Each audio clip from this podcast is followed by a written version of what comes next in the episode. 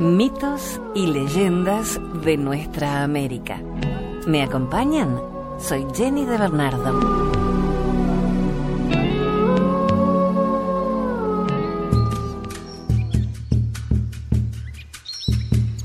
El origen de la medicina de los indios Seneca. Hace mucho tiempo, un hombre solo fue al bosque a cazar. Una noche, mientras acampaba, le despertaron un cántico y un sonido que parecía el batir de un tambor. Incapaz de dormir, se levantó y fue en dirección del sonido.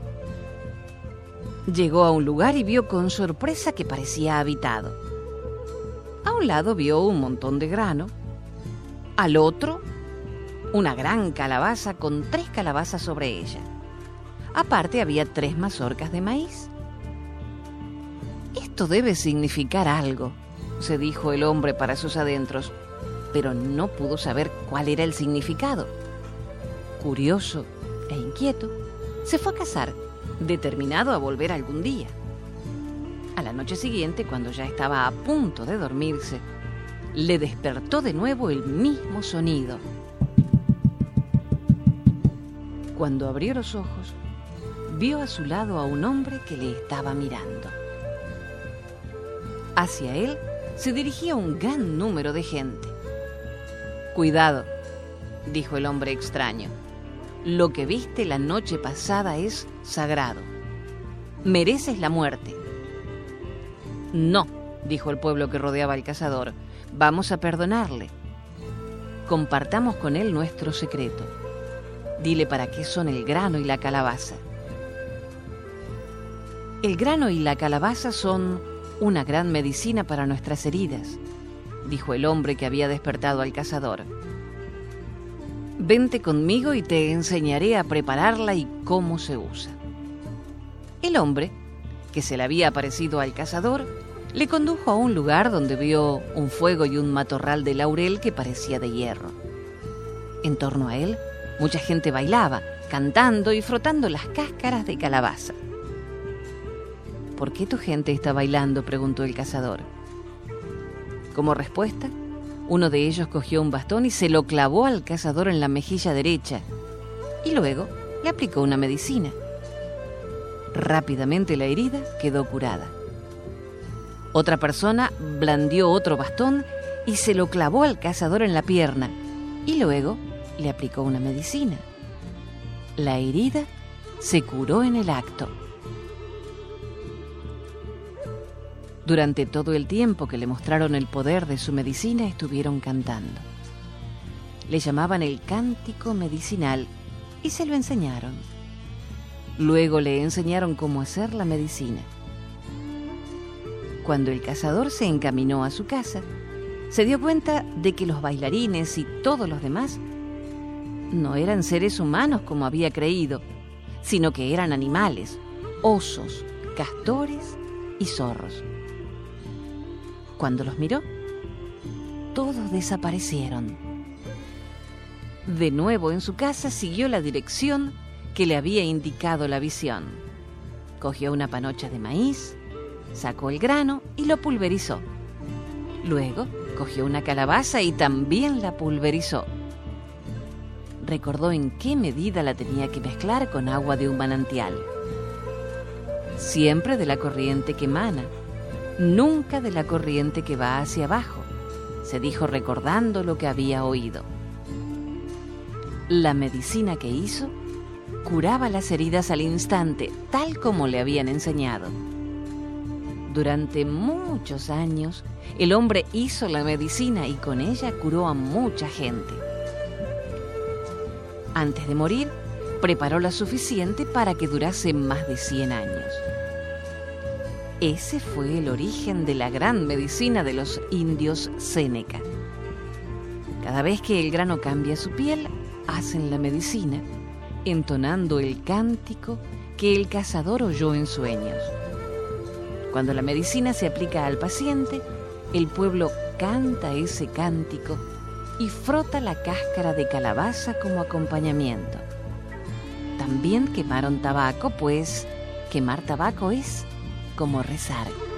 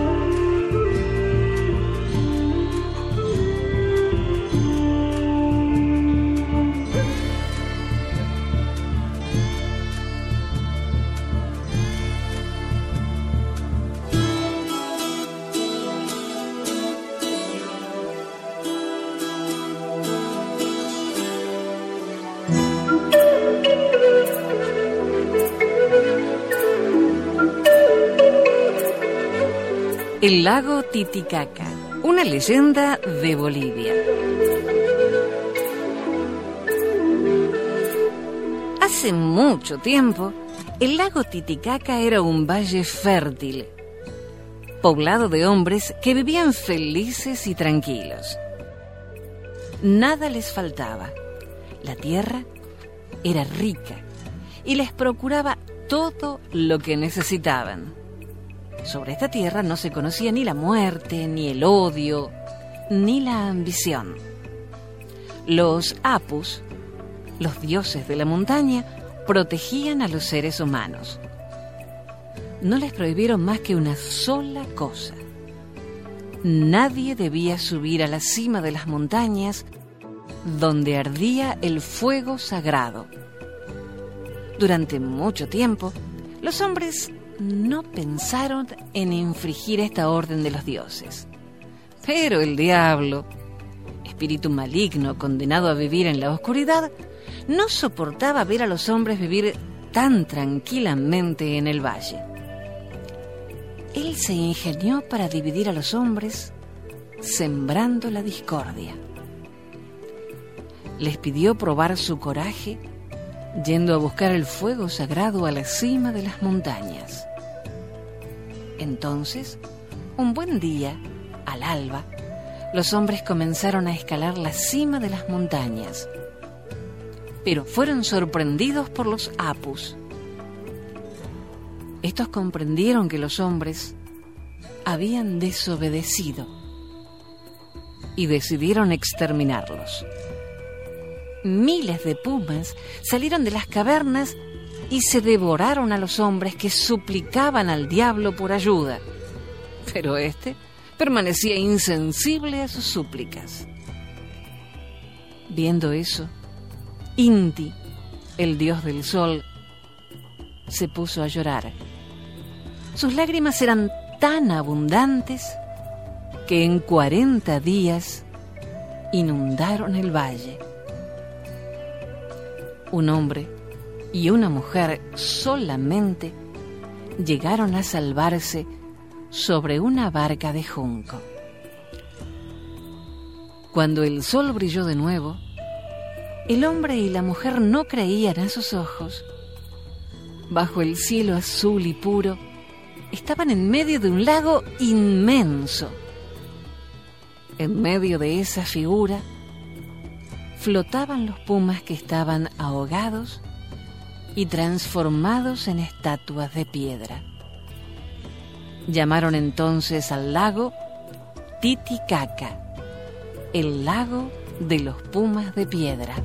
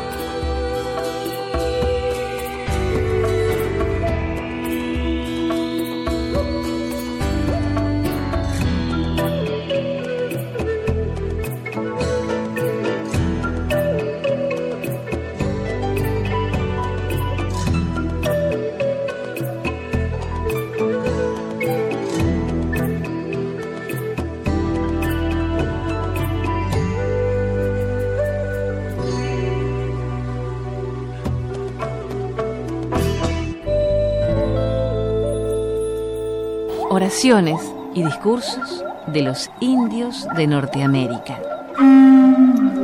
Nunca pensamos que nuestras inmensas llanuras, las hermosas colinas y las sinuosas corrientes de enmarañada vegetación fueran salvajes.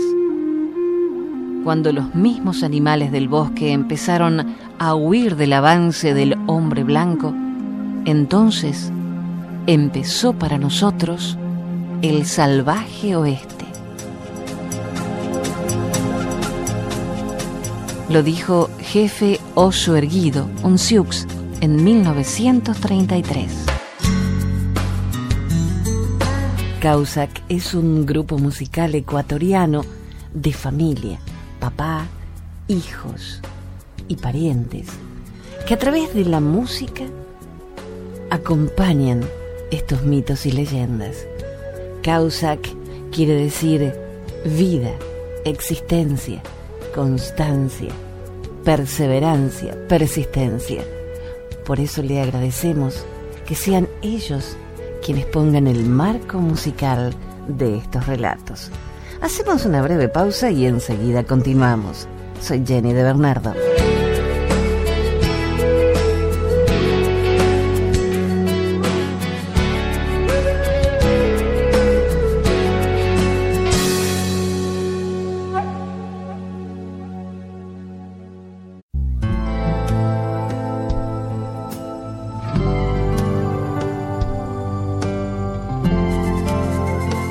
Continuamos compartiendo mitos y leyendas de nuestra América. Soy Jenny de Bernardo. Nos acompaña en la música el grupo ecuatoriano Causac.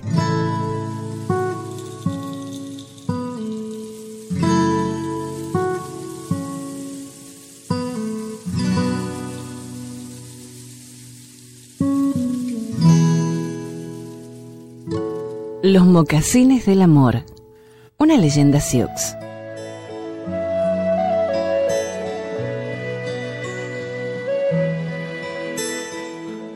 El joven cazador nunca había pensado demasiado en el matrimonio hasta que vio a la joven más bella que había visto en su vida. Al volver de una cacería, la vio recoger agua de un arroyo y se quedó prendado de ella. Pero, aunque era un audaz cazador, era muy tímido con las mujeres. Incapaz de resistirse a mirarla, el cazador se escondió en los arbustos y vio cómo llenaba el cubo. Cuando la joven hubo terminado, se secó los pies en la hierba cálida y se puso los mocasines. El cazador se asombró al ver los extraordinarios mocasines de la muchacha.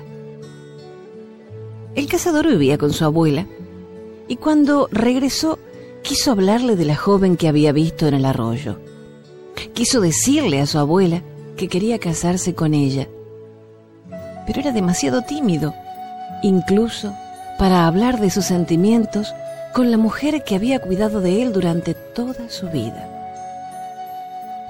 Después de cenar, la abuela se sentó junto al fuego y empezó a remendar unos agujeros en un par de viejos mocasines. Cazador se sentó junto a ella, tratando de armarse de valor para hablarle de la muchacha. La abuela sabía que algo rondaba a su nieto por la cabeza y le preguntó qué era. Pero él no lograba reunir el coraje para confiarle sus inquietudes amorosas, de modo que se concentró en los mocasines. Las mujeres que saben hacer buenos mocasines ¿Son buenas esposas? preguntó.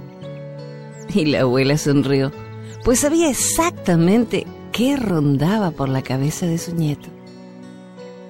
A la mañana siguiente, el joven volvió a ver a la chica y bajando hacia el arroyo en busca de agua para su familia. Vio entonces el par de mocasines viejos de su abuela y aprovechando un descuido de ésta, cogió los zapatos se los escondió en la camisa y salió corriendo. Decidido a conocer a la muchacha, se calzó los zapatos rápidamente y corrió todo el camino al arroyo. Justo cuando la chica acababa de quitarse los mocasines, el joven aminoró el paso y se acercó para ofrecerle a llenarle el balde. A continuación extendió el brazo y cogió los zapatos de la muchacha para dárselos, pero cuando los tenía en la mano, no pudo por menos que quedarse maravillado de lo bonitos que eran. La muchacha vio los mocasines raídos del cazador y advirtió lo gastados que estaban. El cazador le dijo que su abuela estaba ciega y ya no podía coser.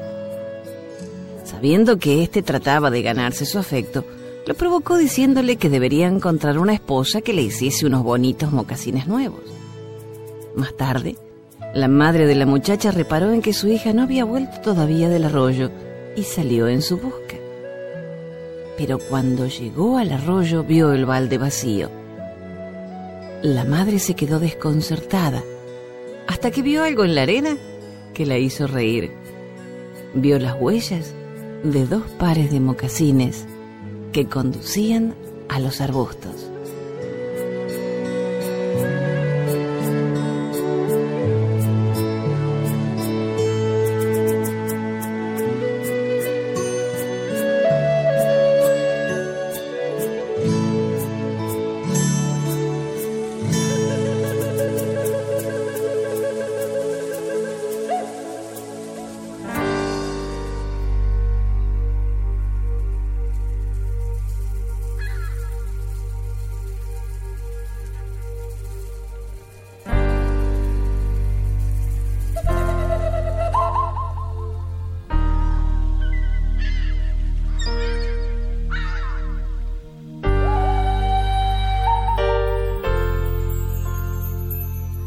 La leyenda de la que ama mucho a su pueblo.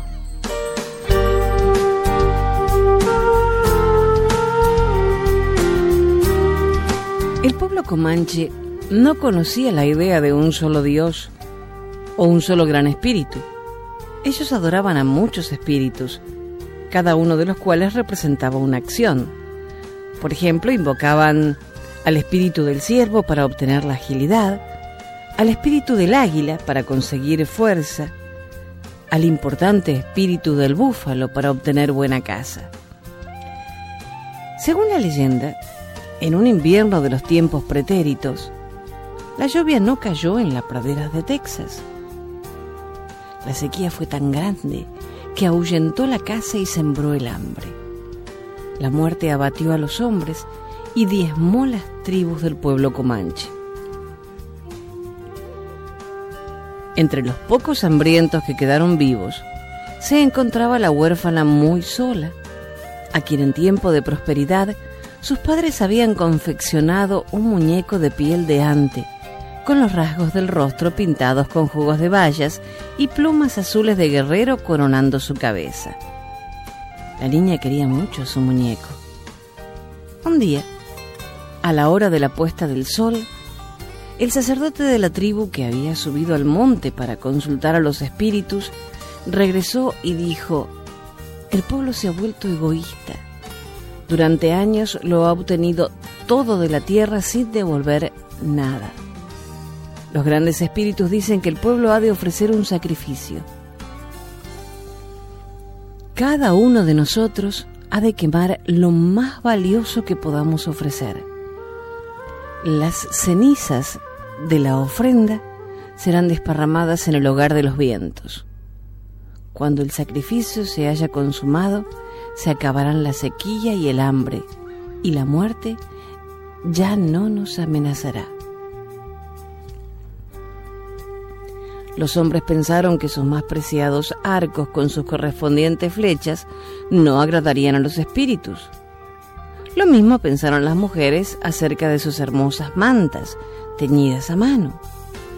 Solo muy sola comprendió que debía quemar su muñeco. Tú eres lo más valioso que tengo.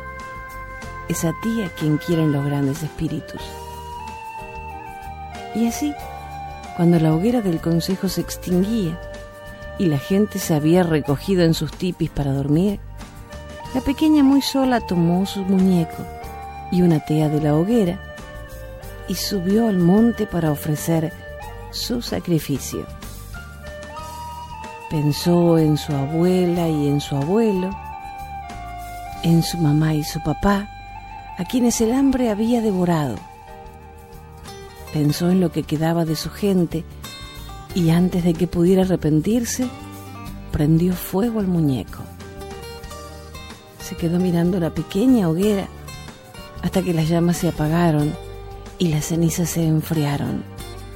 Entonces las tomó en sus manos y las esparció por el hogar de los vientos, por el norte y el este, el sur y el oeste, y se durmió hasta el amanecer. Cuando despertó, el suelo se hallaba cubierto de flores azules, como las plumas prendidas del cabello de su muñeco, allí donde habían caído las cenizas. Y cuando el pueblo salió de sus tiendas, entendió el fenómeno como un milagro que significaba el perdón de los grandes espíritus. Entonces empezó a caer una lluvia tibia y el suelo reseco volvió a cobrar vida.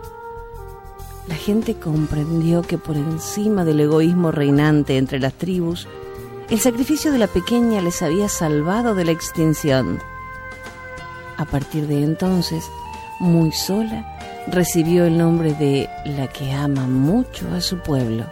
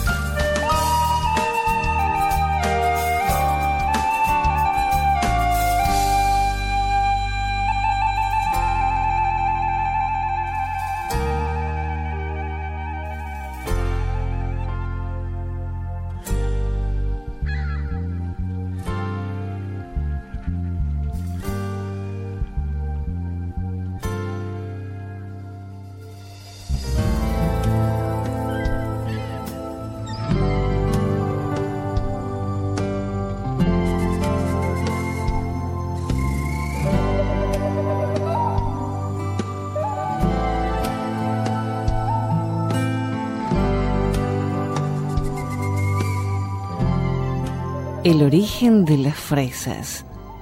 Una leyenda cherokee.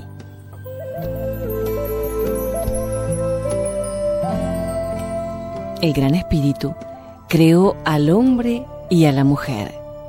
Les entregó la tierra con todas sus maravillas y pensó que se sentirían felices, vivirían en paz y fundarían una gran familia. Pero no pasó mucho tiempo antes de que la pareja comenzara a reñir por cualquier cosa. La mujer gritaba al hombre y el hombre gritaba a la mujer. Ninguno de los dos parecía hacer nada bien a los ojos del otro. Y eran tan amargos los reproches y tan duras las palabras que finalmente la mujer decidió abandonar al hombre. Por un tiempo, el hombre solo se sintió tranquilo pero pronto empezó a echar en falta a su compañera y se entristeció. El creador le preguntó si le gustaría que la mujer volviera a su lado, y el hombre dijo que nada deseaba más que eso, por lo que el creador prometió traerla de vuelta.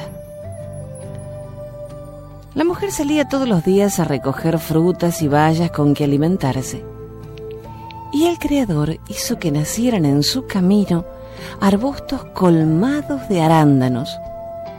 Pero la mujer ni los miró. Luego llenó la ribera del arroyo de zarzas, de las que pendían grandes y dulces moras. Pero tampoco la mujer se sintió interesada. Más tarde fueron las frambuesas y muchas más frutas silvestres, pero ella no hacía ningún caso hasta que el Creador hizo aparecer las fresas. La mujer vio una gran mata plagada de frutos rojos y brillantes y quiso probarlos. Se agachó, recogió unos pocos y los comió con deleite. Eran tan dulces y frescos, tan suave su sabor, que la mujer pensó, al hombre le gustaría mucho comer estas frutas. y llenando el cestillo que traía, volvió al lado de su pareja para ofrecérselas y disfrutarlas en su compañía. Así fue como las fresas se originaron y como el Creador logró que el hombre y la mujer volvieran a estar juntos.